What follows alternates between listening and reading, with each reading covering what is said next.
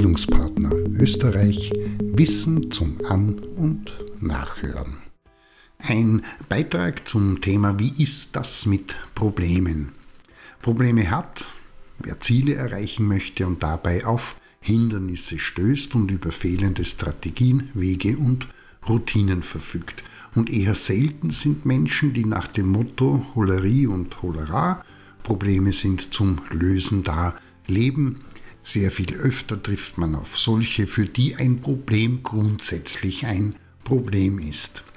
Also ein Beitrag für jene, die sich gerne dem Themenbereich Probleme und sie lösen nähern bzw. damit spielen und experimentieren möchten. Eine kleine Übersicht. Drei Elemente sind, genauso wie bei einer Aufgabe, Grundlage. Erstens einen Ist, zweitens einen Sollzustand, man könnte auch Ziel dazu sagen und drittens die Differenz oder Diskrepanz bzw. der Unterschied und die Abweichungen zwischen diesen beiden.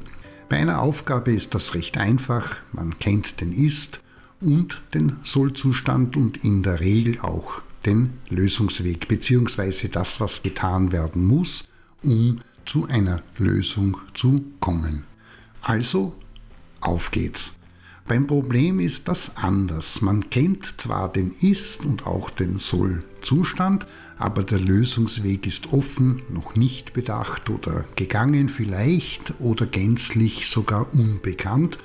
Und an dieser Stelle muss mit Kreativität und Lösungskompetenz gearbeitet werden, damit aus dem Problem eine Aufgabe und die Sache damit lösbar wird.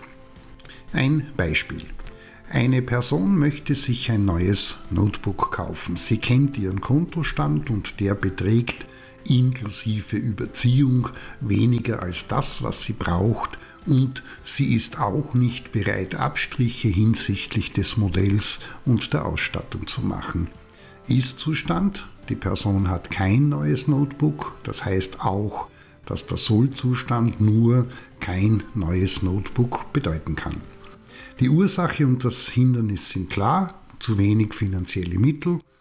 Jetzt gibt es drei Varianten, damit umzugehen. Erstens, die Person akzeptiert, dass sie sich das gewünschte Notebook zum gegebenen Zeitpunkt nicht leisten kann und schon ist Sollzustand gleich Ist-Zustand, also kein Problem. Die zweite Variante ist, dass die Person kreativ wird beispielsweise beim bzw. der Händlerin versucht, den Preis so lange zu drücken, bis das zur Verfügung stehende Budget zum Kauf ausreicht oder zu schauen, aus anderer Quelle monetäre Mittel aufzutreiben oder was auch immer. Gelingt das? Ist Zustand? Die Person möchte ein neues Notebook. Soll Zustand? Sie kann es sich kaufen, also kein Problem.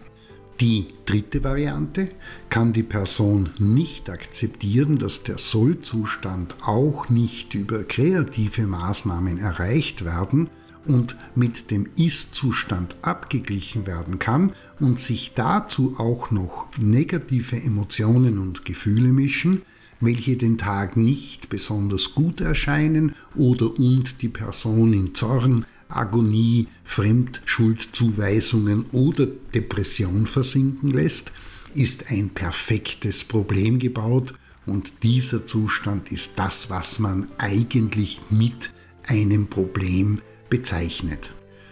Und genau an dieser Stelle kann, wenn man besser mit Problemen umgehen möchte, angesetzt werden. Heißt, den Ist- und Soll-Zustand kritisch betrachten, wenn nötig zu ändern und anzupassen und alles, was dazwischen liegt, also das, was mit Problemlösung zu tun hat, mit entsprechend guter Motivation und positiver Emotion anzugehen. Beispielsweise, indem man das Problem identifiziert und beschreibt, eine Ziel- und Situationsanalyse vornimmt, einen Plan erstellt, den Plan umsetzt und das Ergebnis entsprechend bewertet und evaluiert heißt, auch wenn manchmal schwer nicht zu vergessen, Plan- und problemlösendes Denken sind in jedem Fall eine der höchsten Formen geistiger Aktivität und das nicht nur auf individueller, sondern auch auf der gesellschaftlich-kulturellen Ebene. Dieses Denken hat wesentlich zum Erfolg der Spezies Mensch beigetragen. In diesem Sinne, klar ist also, es geht, wenn Probleme gelöst werden wollen, immer darum, den Ist- und Soll-Zustand bestmöglich in Einklang zu bringen und die Hindernisse, die sich dazwischen aufbauen, kreativ aus dem Weg zu räumen und aufzulösen. Und grundsätzlich gilt, eine Sache ist, was man aus ihr macht, beziehungsweise wie man mit ihr unter Anführungszeichen vernünftig umgeht.